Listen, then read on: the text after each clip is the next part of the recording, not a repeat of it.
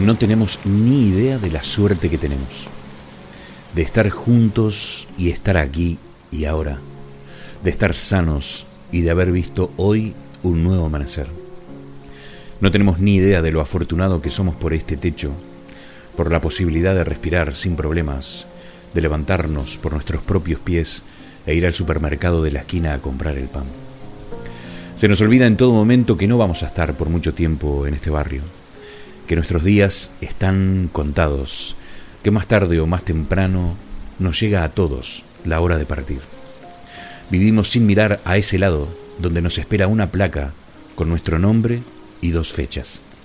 Pero, aunque tratemos de ignorar esa placa, ella nos sigue esperando, muy paciente, consciente de que el tiempo corre a su favor. Y no hay ninguna certeza de lo que viene después.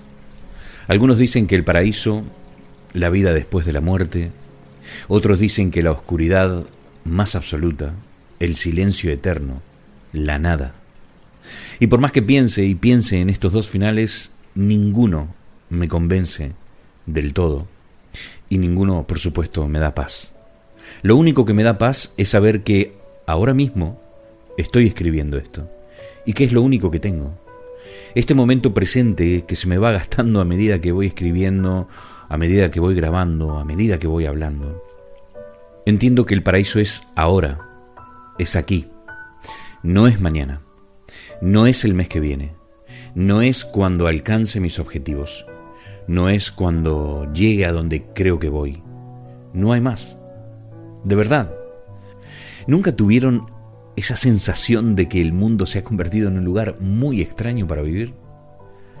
Que los objetivos que nos marcamos en la vida, las obligaciones de un trabajo que no nos llena, la pareja, la familia, la lucha de sobrevivir a un mundo cada vez más frío, más impersonal, donde prestamos más atención a las redes sociales que lo que nos dicen nuestros propios amigos o seres cercanos, no tienen esa sensación de que eh, todo es parte de un sueño del que nos cuesta un huevo despertar?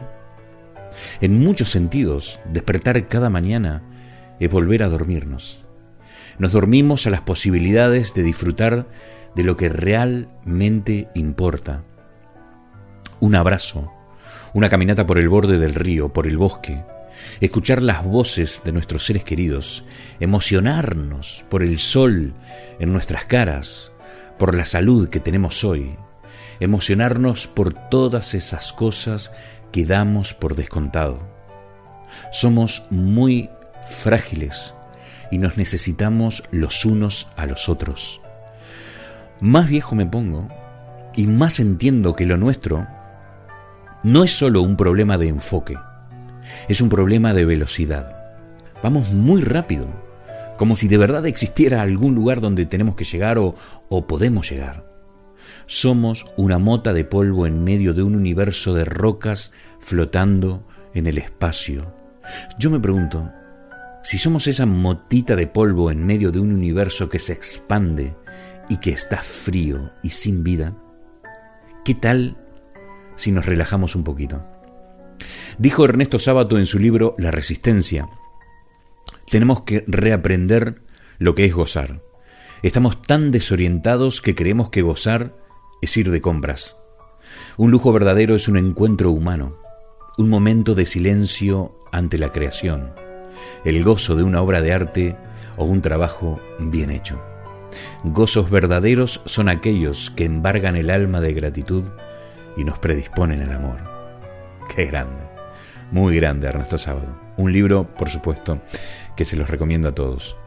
Hoy vamos a disfrutar de un buen momento de una charla con una persona que ha vivido mucho, con un humor fantástico, aquí en un bar del centro de la ciudad de Exeter, capital del condado de Devon, en el sudeste de Inglaterra, Reino Unido.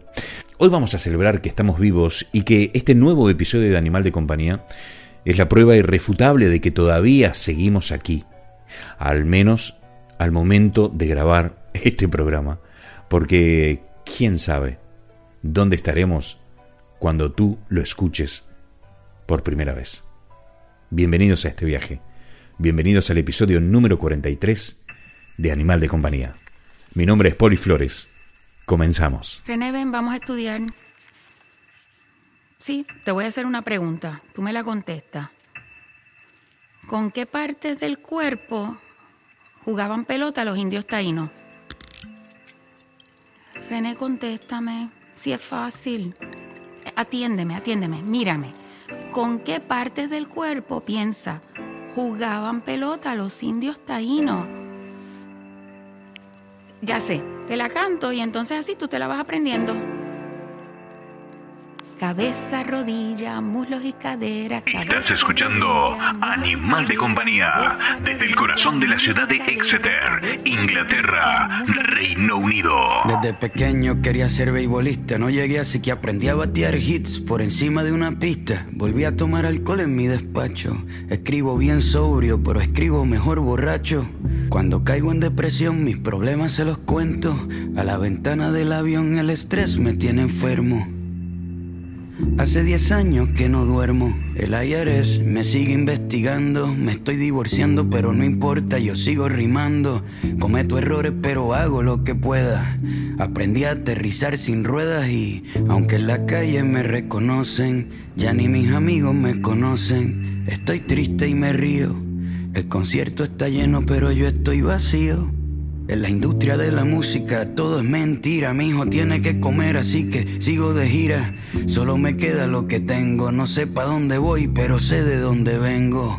Me crié con Christopher, mi pana. Tiramos piedras juntos, rompimos un par de ventanas, corríamos por la calle sin camiseta en las parcelas de Trujillo, cuesta abajo en bicicletas. La bici encima del barro con un vaso de plástico en la goma para que suene como un carro. Recargábamos baterías con malta india y pan con ajo. Nadie nos detenía, éramos inseparables. Hasta que un día lo mataron entre cuatro policías, mi alegría sigue rota.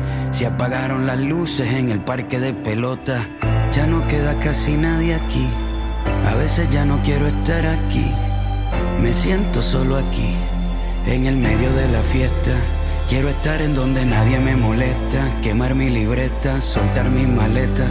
Quiero llamar al 7550822 a ver quién contesta. Las peleas con mi padrastro cuando perdía el control las resolvía con él viendo un partido de béisbol. Me invitó a pelear un par de veces. Me escapé de casa un par de veces pero nunca faltó el alimento. Nos defendió con música, tocando en casamiento, a veces al horno, a veces de lata y microondas. Compartíamos todo, la mesa era redonda, clase media baja. Nunca fuimos dueños, el préstamo del banco se robaba nuestros sueños. La cuenta de ahorro vacía, pero mami bailando flamenco nos alegraba el día. Dejó de actuar para cuidarnos a los cuatro y nos convertimos en su obra de teatro. Ella se puso nuestras botas y su vida fue de nuestros logros y nuestras derrotas. Mi padrastro se fue con otros peces. Nos mudamos de la calle 13. Me fui a buscar la suerte en un mar de paja y mi vida entera la empaqué en una caja. En la Universidad de Arte me becaron. A la mitad de mis amigos los mataron. Empecé a rapear de nuevo. Empecé a creer de nuevo. Volví, saqué un disco, me comí el mundo, di un mordisco. En Puerto Rico despidieron empleados, insulté al gobernador, quedó televisado. Censuraron cuatro años de mi calendario, abuela murió, no me vio tocar en el estadio. Dije todo lo que sentí. Me quieren más afuera que en mi propio país, pero aunque mis canciones las cante un alemán, quiero que me entierren en el viejo San Juan. Puede que la tristeza la disimule, pero estoy hecho de arroz con gandules y me duele. No importa que el ron de la madrugada me consuele, desde adentro de la pulpa, si la cagué a mi país, le dedico cuatro pisos de disculpa. Ya no queda casi nadie aquí, a veces ya no quiero estar aquí. Me siento solo aquí, en el medio de la fiesta. Quiero estar en donde nadie me molesta, quemar mi libreta, soltar mis maletas. Quiero llamar al 7550822 a ver quién contesta. Y si me contestan, quiero decirles que quiero volver, que quiero salir de este hotel y desaparecer. Y si me contestan, quiero decirles que quiero bajar el telón, que a veces me sube la presión, que tengo miedo que se caiga el avión, Que no me importan las giras, los discos, los Grammys y que en la calle 11 quiero volver a ver el cometa Halley con mami. Quiero volver a cuando mis ventanas eran de sol y me despertaba el calor. A cuando me llamaban para jugar, a cuando rapeaba sin cobrar. Quiero sacar las cartas de pelota del envase, volver a robarme segunda base. En verano y navidades, limpiar la casa con mis hermanos escuchando a Rubén Blades. Quiero volver a ir al cine en la semana, llegar a la escuela de arte en la mañana. Quiero quedarme allí, no quiero salir de allí. Quiero volver a cuando no me dejaban entrar porque me vestía mal. Quiero volver a sentir a cuando no tenía que fingir. Yo quiero volver a ser yo. Estás escuchando Animal de Compañía desde el corazón de la ciudad de Exeter, Inglaterra, Reino Unido. Muy buenas tardes amigos, amigas, ¿qué tal? ¿Cómo están? Luego de algunas semanas de estar completamente offline, Hemos vuelto con muchísimas ganas de compartir algo de buena música y por supuesto la buena compañía de algún que otro invitado que nos deleita con historias de vida, con cosas que han encontrado en su camino a lo largo de su recorrido, a lo largo de su vida. Y es para nosotros un verdadero placer tenerlos aquí en este podcast titulado Animal de Compañía. La última vez que hicimos este programa lo hacíamos desde Europa. Bueno, han pasado cosas en el medio y ya no estamos en Europa. Ya el Reino Unido definitivamente ha salido de la Unión Europea y estamos en este periodo de un año donde, bueno, se están terminando de solucionar algunos convenios, algunos arreglos, cosas. Eh, la verdad que todo eh, de aquí en adelante es incierto. Bueno, eh, lo hacemos también en una época donde un virus amenaza con una pandemia y, bueno, el coronavirus es tema principal de la tapa de los periódicos de todo el mundo, de las radios, la televisión. Nosotros no vamos a ahondar en este tema. Suficiente desinformación hay ya online como para nosotros aportar un granito más de arena a esta psicosis que se ha generado en todos los medios de comunicación del mundo entero. Así que nosotros en nuestra línea, sin obviar la realidad, sin negar lo que nos pasa, vamos a decidir no hacernos seco de todas estas cosas y por supuesto nos vamos a ir al encuentro de buena música, al encuentro de una buena compañía, porque hoy, hoy recibimos la visita de James Maxwell. Él es nacido aquí en Inglaterra, en el United Kingdom, eh, pero tiene un español perfecto, con un acento colombiano increíble y que nos cuenta historias maravillosas de todo lo que ha vivido a lo largo de su vida. Así que nada, hoy va a ser un programa de lujo, vamos a reír un rato en una entrevista que se llevó a cabo en un pub de la ciudad de Exeter, en la capital del condado de Devon, y donde le hemos pasado genial. Nos hemos tomado una cervecita, nos hemos distendido y hemos charlado en un bar con mucha historia. Ya lo escucharás. Vamos al encuentro de un tema, ¿te parece? Y enseguida volvemos con la entrevista aquí en Animal de Compañía. Hoy, James Maxwell.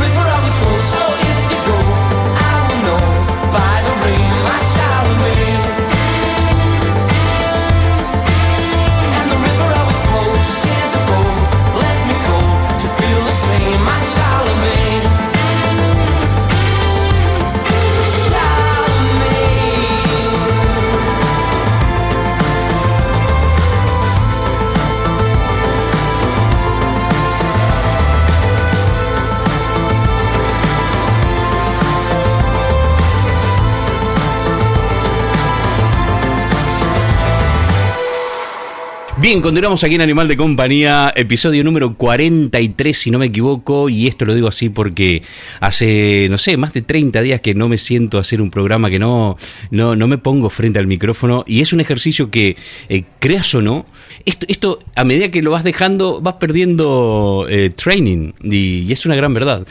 Pues aquí estamos, 30 días después, en uno de los bares más antiguos de la ciudad de Exeter, que viendo a mi alrededor, eh, veo esta chimenea enorme de piedra, el techo de madera, puertas de madera, todo aquí habla de, viejas épocas. Estamos hablando de Ship, eh, The Ship, así es como se llama este bar aquí en la ciudad de, de Exeter, que si andas por aquí, si tienes la suerte de andar por la ciudad de Exeter, te recomiendo que te vengas a tomar una cervecita aquí. ¿Por qué estamos aquí hoy? En uno de los bares más antiguos de la ciudad de Exeter, porque vamos a hablar con un amigo de la vida, uno de esos que uno encuentra en el camino de tanto andar eh, por diferentes partes del mundo. Y estoy encantado de poder charlar con él hoy. Y no vas a poder creer cuando lo escuches hablar, eh, no vas a creer que él no ha nacido en ningún hospital de Colombia, ¿eh? porque estamos hablando con nuestro querido amigo Max, en realidad su nombre es James Maxwell. Y nos acompaña hoy aquí en Animal de Compañía y le decimos muy buenas tardes, bienvenido Max, ¿cómo estás? Muchísimas gracias, muchas gracias por la invitación. Eh, siento muy bienvenido. Eh, un poco asustado por el micrófono como enfrente de mí, pero no, súper contento por estar acá, para tomar una cerveza contigo y, y pues para compartir un poco de historias. Una, una cosa que me ocurre para decir, estamos con lo que dice Poli, estamos acá en el, el pub, yo creo que el más antiguo de Exeter, que se llama The Ship, que aparentemente era el pub famoso por, por donde se quedó el Sir Francis Drake el que para que nosotros ingleses, porque yo sí soy inglés, era un hombre famoso, una, un knight de la reina. Y me enseñó mi esposa colombiana cuando fuimos a Colombia que para ellos es un pirata. Eso tío, no quería decir nada, pero sí. que, o sea, mis papás quedan asustados y, y bravos por, por conocer este lado de la historia, porque lo vemos como un héroe de la patria y realmente era un, un pirata que quedaba ahí afuera de Colombia esperando como roba a los barcos españoles que ya han robado el oro de, de Colombia. Y- pero acá estamos, acá estamos. La verdad que no sabía nada de esto de, de esta historia. de- ahora me gusta más este bar, ¿eh? Eso es, o sea, la, eh, la historia es que cuando mandó la Armada Naval de España para pues conquistar a Inglaterra, él estaba como viviendo, no me acuerdo si acá en Exeter o en Plymouth, pero este bar era uno de sus preferidos. Y vieron los barcos pasar, entonces ya mandaron a despachar la Armada Británica para luchar contra ellos. Oh, madre mía, encima que este país tiene mucha historia de este, de este tipo, ¿eh? Esta, y este pub, sí. Y este pub, o sea, como cuando entramos, o sea, esta pub tiene aroma de pub viejo. Sí, no, no, y además, eh, ya, ya te digo, van a ver fotos. Voy a, antes de, de terminar esta entrevista de hoy, voy a sacar un par de fotos para que vean de qué estamos hablando, ¿no? Eh, y, y dónde estamos. Max, estimadísimo querido Max, la primera vez que lo, me lo presentaron a Max eh, fue un verano, hace ya unos cuatro años aproximadamente. eh, y cuando comencé a hablar con él, dije, bueno, nada, eh, bueno, la esposa de él, eh, mi amiga Carolina, es de Colombia eh, y yo automáticamente pensé que también era de Colombia, pero no, él es de Inglaterra y es impresionante, es impres- yo la verdad que admiro muchísimo esa capacidad que tienen algunas personas de poder hablar eh, casi sin acento, eh, eh, otro idioma que no es el suyo, ¿no? ¿Cómo, cómo es que hablas tan bien español? Eh, por taxistas bogotanos. Por- Realmente en eso. Yo no he tenido clases de español nunca. Madre mía, qué envidia. Viví 11 años más o menos en Colombia. Y todos los días al principio empecé a tomar tax- taxis por la noche a volver a mi casa. Y en todas las noches el, el conductor me dice, ¿cómo te llamas? ¿De dónde vienes? ¿Qué haces acá? Y como las mismas preguntas. Entonces yo empecé a aprender, bueno, tengo que como responder a estas cosas. Claro. Y de eso se fue como ampliando mi, mi vocabulario y todo. Qué bueno. Gramáticamente yo no creo que mi español es ni cerca de perfecto, pero por lo que me dicen tengo es más es el acento. Pero yo tengo la manera de, yo creo que de como replicar los acentos de los demás. Sí, sí, sí, sí. Es increíble. Es, eh, bueno, 11 años, ¿no? 11 años, sí. Bueno, eso a mí me da cierto alivio porque yo llevo casi 5, 4 años y medio aquí Eh, y todavía me quedan seis, eh, seis años y, y pico tal vez para decir, bueno, tengo tiempo todavía de aprender a hablar inglés como Max habla español. Hay que practicar más el inglés. Es verdad, es verdad, es verdad. Max, tenemos que empezar a hablar el inglés, por favor. Me tienes que ayudar. El problema mío acá en Inglaterra, hasta que yo hablo más español acá en Inglaterra que en inglés. ¿Y cómo fue que, que- que fuiste a Colombia? ¿Cómo, ¿Cómo es que cruzaste el, el charco? Porque tú, ¿dónde naciste? Tú no naciste aquí en la ciudad de Exeter, No, ¿verdad? yo nací en Cheltenham, que es un pueblo más o menos a dos horas al norte de acá, en Gloucestershire. Yo nací ahí, viví la mayoría de la vida en Oxford y ya como a los que 26, 27 años ya me aburrí de vivir acá en este país, me fui de mochilero eh, con la intención para llegar a Australia. para el otro lado. No, yo tuve la visa para trabajo en Australia y todo. Entonces compré un tiquete a Bogotá y después un tiquete Bogotá-Panamá. Y la idea era cruzar por tierra Panamá hasta Los Ángeles y después volar hasta Australia. Y la intención pasa un mes en Colombia y termina pasando un año. Suele pasar. ¿eh? Perdí el tiquete hasta Australia, perdí la visa, conocí a mi esposa. Termina, no, conocimos porque empezamos a trabajar el mismo día en el mismo instituto de inglés.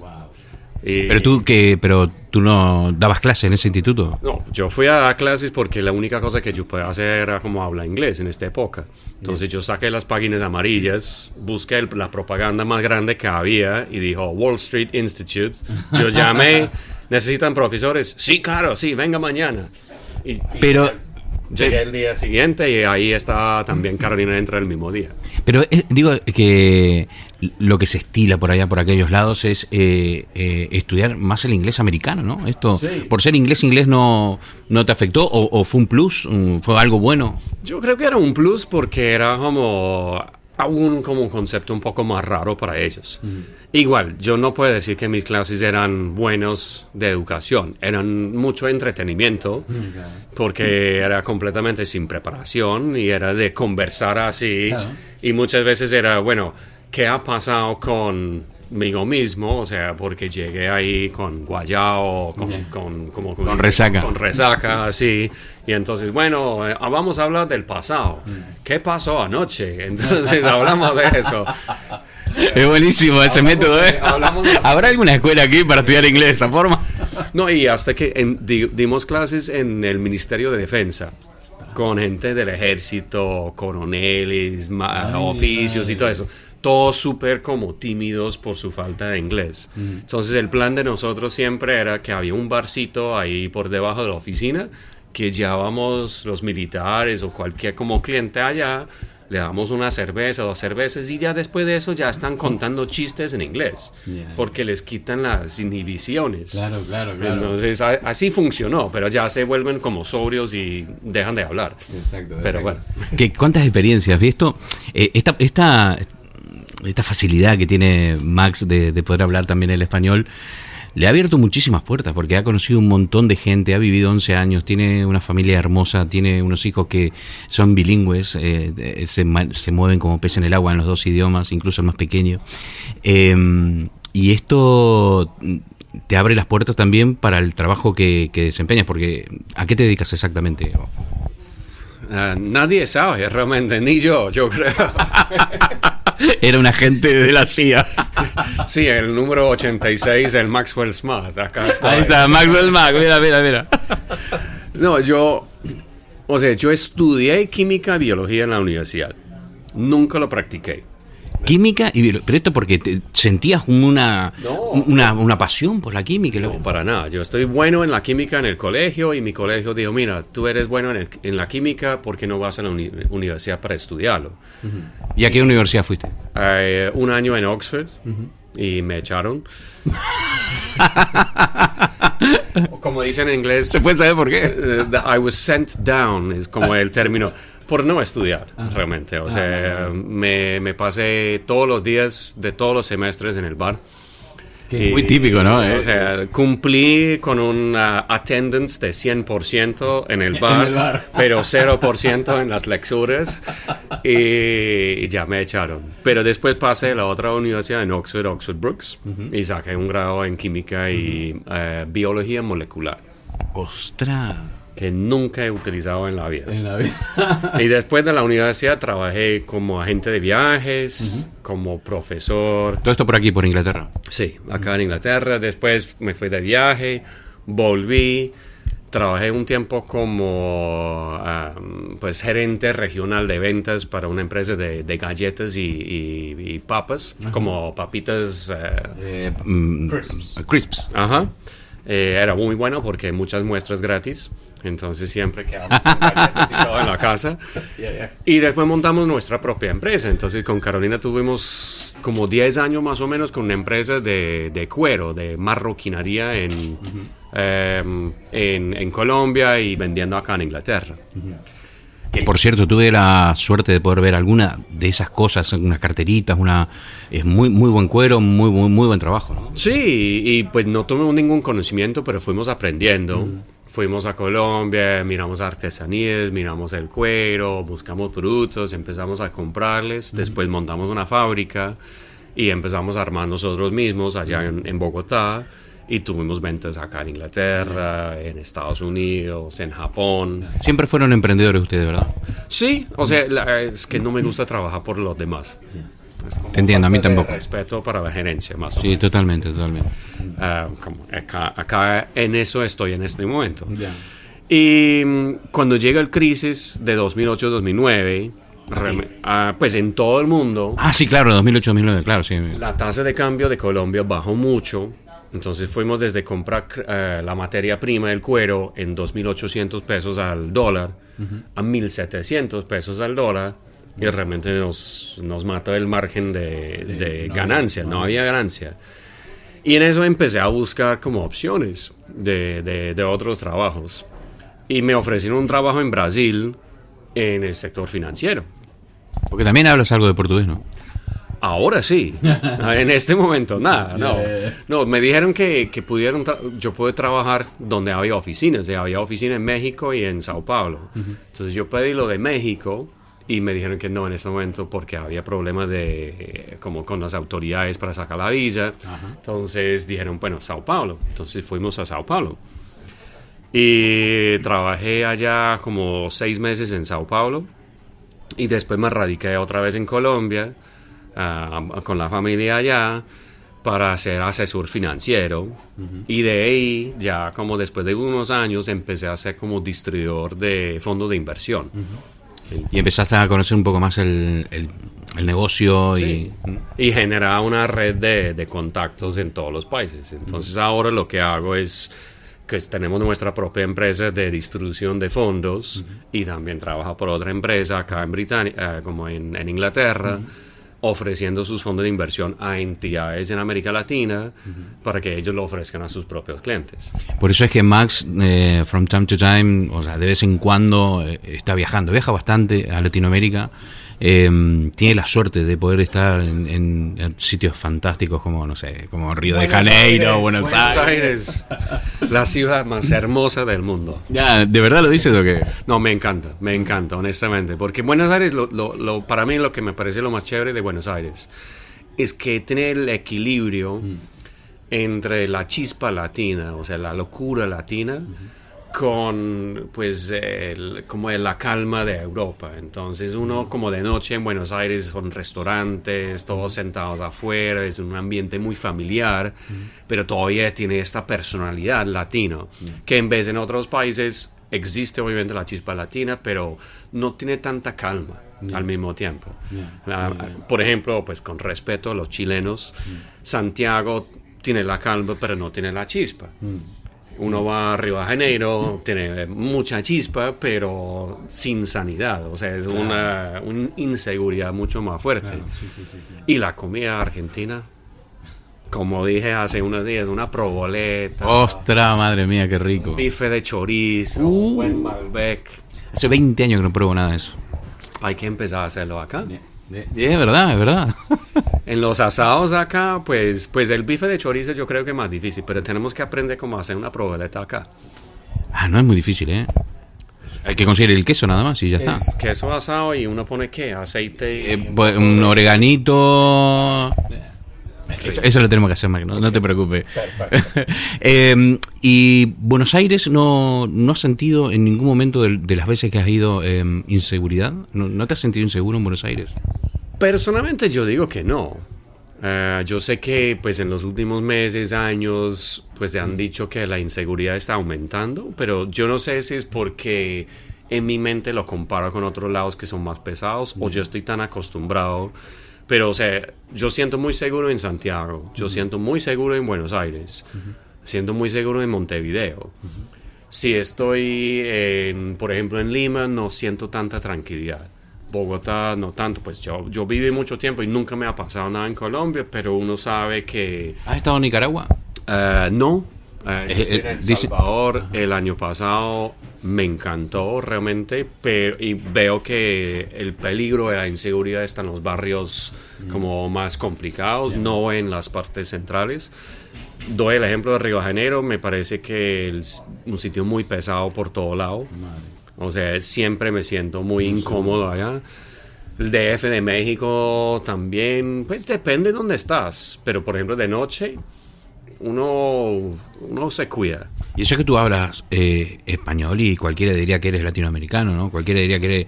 Pero, no, no me pinto como de ahí. O sea, me ven y ven que soy un inglés. O sea, Ah, bueno. blanco con puro pinta. de- de- Vale, vale, pero Europa. sí, pero bueno, eh, imagínate blanco, puro pinta de Europa y encima hablando inglés. Bueno, tú sabes que en Argentina han asesinado eh, a dos turistas y est- esta última semana creo que fue un canadiense, si no me equivoco, que han- lo han- ingleses, creo. Eh, eh, in- inglés fue el, primer fue el inglés que iba con el hijo, un padre y un hijo. Sí.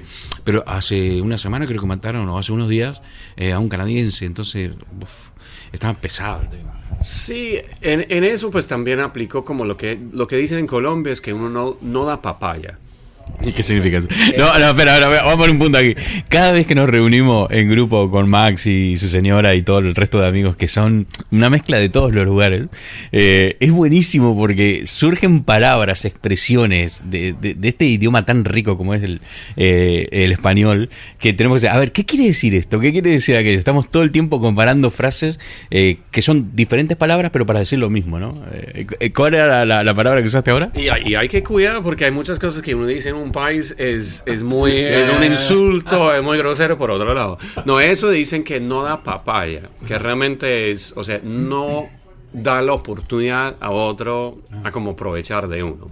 Entonces uno no va al cajero, Ah, claro, no se claro. cuida el pin, no saca mucho billete y lo ponga en el aire, no toma taxi en la calle, todas las como las cosas, o sea, no anda con ollas muy eh, valorosos, con un reloj grande y cosas así. Bueno, una de las cosas que está pasando en Seiza y de lo que me están diciendo que hay que tener mucho cuidado es que hay veedores, gente que está mirando a los turistas que vienen y lo primero que le miran es el reloj. Si tiene un reloj caro, es un... Claro, no tiene... Sí, sí, yo si tengo uno deportivo ahí de, de 30 euros. No, a- yo tengo un reloj que no, no sé por qué no lo tengo puesto en este momento, pero no es nada como de un Rolex ni nada así. Pero hay gente que anda así y pues obviamente busca más, más peligro en este aspecto. Pero eso pasa por todo lado. Ah, por ejemplo, hay, am, cuando era el martes, yo estoy en Londres haciendo reuniones. Y después de las reuniones, cuando estoy en Londres y tengo un poco de tiempo, siempre voy a un sitio donde venden comida colombiana. Y entonces yo estoy ahí de, de corbata, de, de suits, o sea, de vestido, de traje, todo eso, formal, cargando mi portátil, todo como de ejecutivo. Y es en una zona de Londres que no es como lo más agradable. Entonces yo fui... ¿Qué, pa- qué parte de Londres? Es en Elephant and Castle. Entonces tomé el metro hasta ahí. Bajé del metro, saliendo del metro hay un poco como de disturbio, una gente como eh, discutiendo en la calle. Entro al centro comercial, voy a la tiendita, compro mis empanadas, mi chorizo, mis arepas, todas las cosas que no puedo conseguir acá para llevar a casa. Ah, eso te iba a preguntar. No es que vas a comer en un restaurante No, no. colombiano. Ah, es un llevo shop. Dos, dos bolsas de plástico llenas de cosas para llevar a la familia.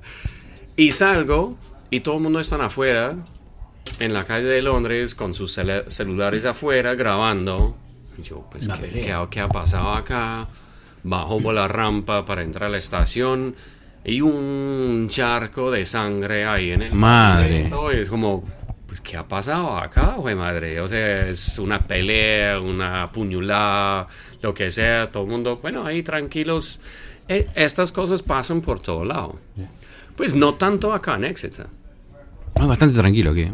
eso, eso es otro aspecto como para vivir acá, porque pues vivimos allá, mis hijos nacieron acá, nacieron allá. La diferencia es que acá uno vive, pues lo, peas- lo, lo peor que pasa acá es que un borracho te golpea saliendo del pub, algo así, realmente. Sí, sí, no es tan peligroso, no. Eh, eh, está bien, está. ah, Aparte, si tú te vas a Oxford, tuviste mucho tiempo en Oxford. eh, una de las cosas que, que, que- que veíamos con Ivana es que no hay, no se ven muchas familias en Oxford, así como padres, niños, dan, era, hay mucho estudiante por ser una uni- bueno, una ciudad universitaria por excelencia.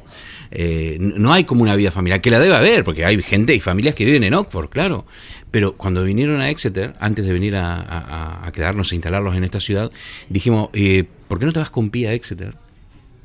Eh, eh, pillan un Airbnb y se quedan el fin de semana y respiran la ciudad. A ver qué tal. Vinieron las chicas, tuvieron un fin de semana aquí y dijeron, esta es la ciudad a la que tenemos que venir. ¿No? Porque se veía gente, estaba muy tranquila, pero al mismo tiempo era moderna, tenía una high street eh, Sí. bella. eh, Único, el único problema de cualquier lado de acá es que Inglaterra está llena de ingleses. Eso está bien, pero... No, acá, acá muy rico, es tranquilo, es muy universitaria, pero también tiene una comunidad de gente que viven acá y trabajan acá y todo. Yeah. Está, está rico. O sea, si se puede calentar unos 10 grados más el clima y Sí, sí, sí, sí. ya estamos contentos. Mira, y el mundo está está convulsionado, el mundo está está complicado. Eh, bueno, ahora nos estamos yendo. Hoy es el último día que pertenece a la- pertenecemos a la Unión Europea. Mañana nos vamos. Mañana ya... Bueno, qué, qué, qué- qué momentazo. Eh, eh, este es el último programa que hacemos en Europa. como parte de miembro, como miembros del EU. Yo no sé qué significa eso, honestamente. No entiendo, yo soy como pro EU. Ah, no entiendo lo- las razones de la gente por qué salir. Pero bueno, es como es, es algo que tenemos que aceptar. Personalmente yo no veo que vamos a ver ninguna diferencia. Honestamente. Porque vamos a seguir como país haciendo negocios con todos los países cercanos. Yo no creo que vamos a ver ningún cambio dramático de inmigración, de cosas así. Sobre todo los primeros meses. A partir de mañana, el próximo año será normal. El 2020 será normal. Ya después no sé. ¿eh? Ya, pues yo no sé, yo no sé. Yo, yo creo que hay que aceptarlo. Desafortunadamente hay que como seguir por adelante. Pero yo, yo creo que realmente después de todo, los periódicos, los periodistas van a hablar mucho de eso y no vamos a ver ningún impacto. Nada. O sea, uno anda en su día a día trabajando, laborando y ya estas cosas de los grandes políticos no nos afectan. Oh, espero que no. O si no, hacemos el plan que ya vamos todos por otro lado. Mira, si tuvieras, si tuvieras, em, no sé, dos millones de libras en el banco, libre de impuestos ya, son tuyas, y tuvieras que elegir un sitio en el mundo para vivir, pero que no, te- no tenga, que no esté atado a la idea de este sitio me conviene porque ahí está mi trabajo. ¿Qué sitio elegirías del mundo para irte a vivir? Honestamente no sé. Porque mi, mi percepción de lo que es el sitio me ha cambiado mucho. Y lo que me queda claro, porque pues yo he vivido en Colombia, pues en Bogotá, vivimos en Medellín, he vivido en Sao Paulo, he viajado mucho. Ah, obviamente he vivido en distintos lados acá en Inglaterra. Ya reconozco que no existe el utopia. O sea, no existe. Para nosotros, como nosotros vivimos como una familia más o menos como de gitanos, o sea, cada año cambiamos de casa, cada tres años cambiamos de país, así cambiando, cambiando. Uy, la aventura. Y sí, es una aventura. Pero una cosa que nos quedó clara hace poquito es que como el entorno social es un factor muy importante. Y pues por lo menos acá en Exeter tenemos un grupo muy importante y muy cercano de amigos. Lo mismo en Colombia también, o sea, tenemos un grupo muy fuerte de amigos allá. Y siempre hablamos de eso, que vamos por allá, que vamos acá, vamos por allá. Y yo día a día yo veo más que por lo menos por ahora que vamos acá. O sea, yo no cambio acá por una isla en el Caribe si voy a estar solo. Totalmente de acuerdo. Eh, pues hay gente que les encantan ahí a vivir por el monte solitos y disfrutar del paz. Nosotros no. Yo soy como hombre campesi- campesino, o sea, nací en el campo, pero ya soy persona de la ciudad. Después de vivir en Bogotá, yo soy de la ciudad. Necesito opciones, actividades y cosas así. Y acá me, me va como una op- eh, opción. Si tuve dos millones en el banco mañana, no, no cambio nada por nada. Tal vez compro una propiedad en España como para tener agua de tierra caliente.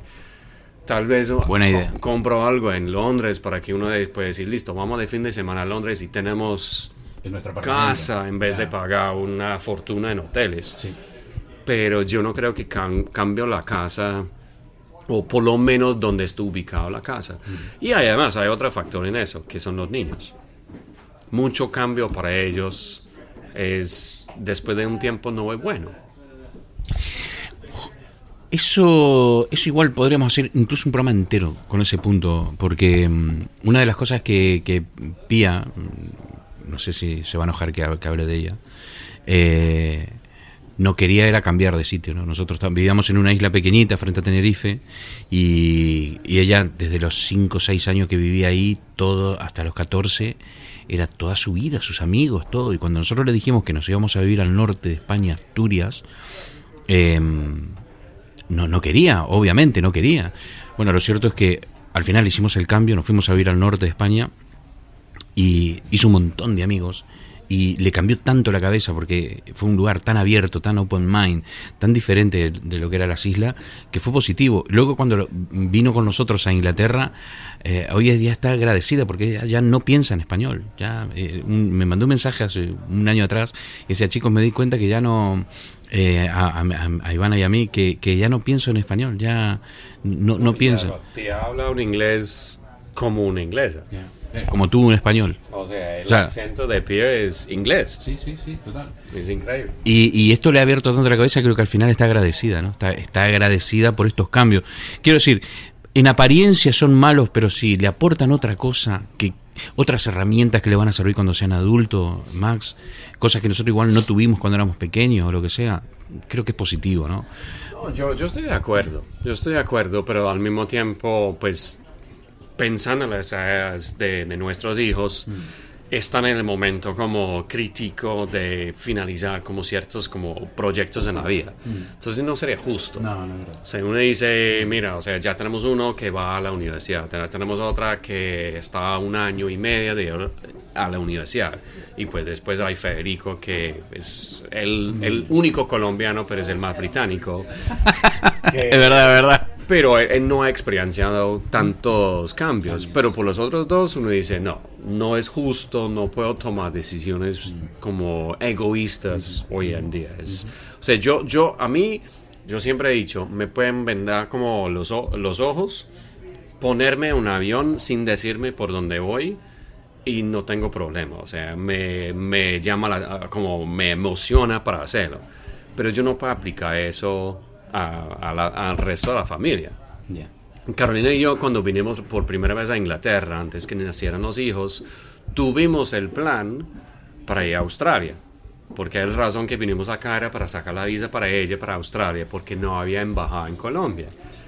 Y dijimos, bueno, vamos a ir por tierra hasta Australia. Ay, mi madre, un año de viaje. Eh, listo, vamos a manejar por Europa, cruzar como Irán, toda esta parte, Pakistán, India, China, después baja. Todavía este, este idea me anima. O sea, eh, el plan de hacer una cosa así sería para mí increíble, pero pues yo no puedo pensar en solamente en mí. Y, y pues hay que considerar a Lola también. Oh, bueno, bueno, Lola. Lola es una perra hermosa que tiene la familia, que es adorable. Es una perra. eh, la raza no me acuerdo cómo era. Un gran danés. Un gran danés, pero un color canela, una carita de traviesa. Es hermosa la perra. Bueno, ya, ya pondremos una foto de Lola también eh, en el post de este programa. Es la más consentida de la casa. Ya, ya, ya, lo, te- lo- lo tengo claro. Eh, quiero que sepan ustedes que nosotros podríamos estar aquí con, con este muchacho hablando horas, horas, y no una cerveza, 20 cervezas aquí y tendríamos tema, cada dos segundos surgiría un tema. Pero eh, en este día de la semana en el que estamos grabando eh, hay muchas cosas que hacer y él en 10 minutos tiene que estar en un sitio para recoger a su hija y entonces no, no lo voy a detener más, no lo voy a retener más aquí en esta... capítulo 2. Claro, porque no, hombre, esto está bueno, queda las puertas abiertas para un capítulo 2. Eh, Max, muchísimas gracias por estar aquí en Animal de Compañía. Mira, yo lo sé, gente, lo sé, porque nosotros fuera de micrófono, cuando nos reunimos y nos tomamos una cerveza, empezamos a contar historias que yo le digo, Max, por favor, déjame que abro el micro y empezamos a grabar. Hay tanto, tanto para compartir, pero mm, te prometo que habrá una segunda parte y seguiremos contando historias y anécdotas de, de la vida. Perfecto. No, Poli, honestamente te agradezco mucho como por la invitación. Yo siento como la culpa porque había 30 días de demora en hacer la grabación. Porque Ah, sí, culpa mía hemos también. hablado como varias veces que sí, sí, sí, este día. Y ya después lo, lo postergamos y todo. Pero no, muchas gracias. Un placer como hablar. Y sí, fácilmente podemos armar como 3, 4 episodios de eso. Podríamos incluso hacer uno. eh, de- de- creo que voy a, voy a hacer un programa, pero de pago. O sea, para poder escuchar ese programa, la gente tendrá que pagar, ¿no? Un feed.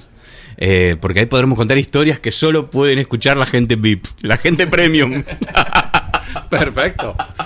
Mira, igual nos llenamos de oro. Negociamos como las utilidades. 50-50. Gracias, Max. Muchísimas gracias por estar aquí. No, muchísimas gracias. Un placer. Nosotros continuamos aquí en Animal de Compañía. Vamos a escuchar una canción impresionante y enseguida volvemos con más.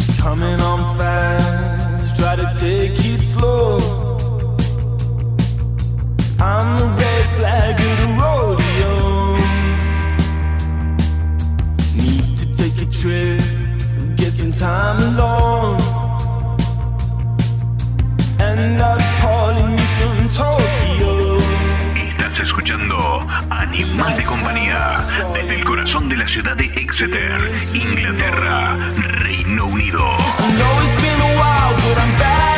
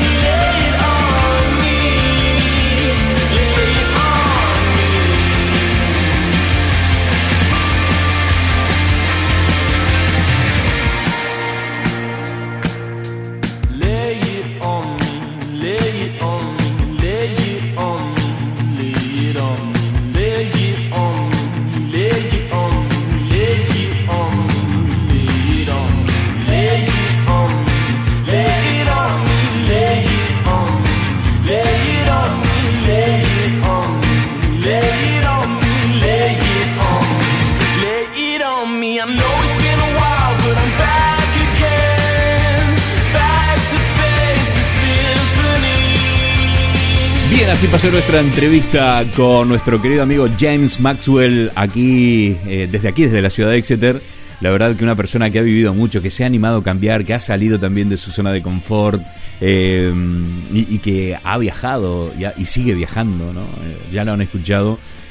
Su trabajo le permite visitar muchísimas ciudades de, Latinoamérica. y bueno, ha, ha notado ese perfecto español con acento colombiano. La verdad que es un placer, un placer eh, tenerte aquí, Maxwell. A ti y a todas las personas que, que han pasado por Animal de Compañía y que pasarán por aquí, por este programa, espero por mucho tiempo más. Mi nombre es Poli Flores, fue un verdadero placer haber estado con todos ustedes y nos encontramos la semana que viene en el episodio número 44. Chao, hasta la semana que viene. Estás escuchando Animal de Compañía desde el corazón de la ciudad de Exeter, Inglaterra, shiver in the dark, it's raining in the park, but meantime. Sound of the river, you stop and you hold everything. A band is blowing Dixie, double fall time. You feel alright when you hear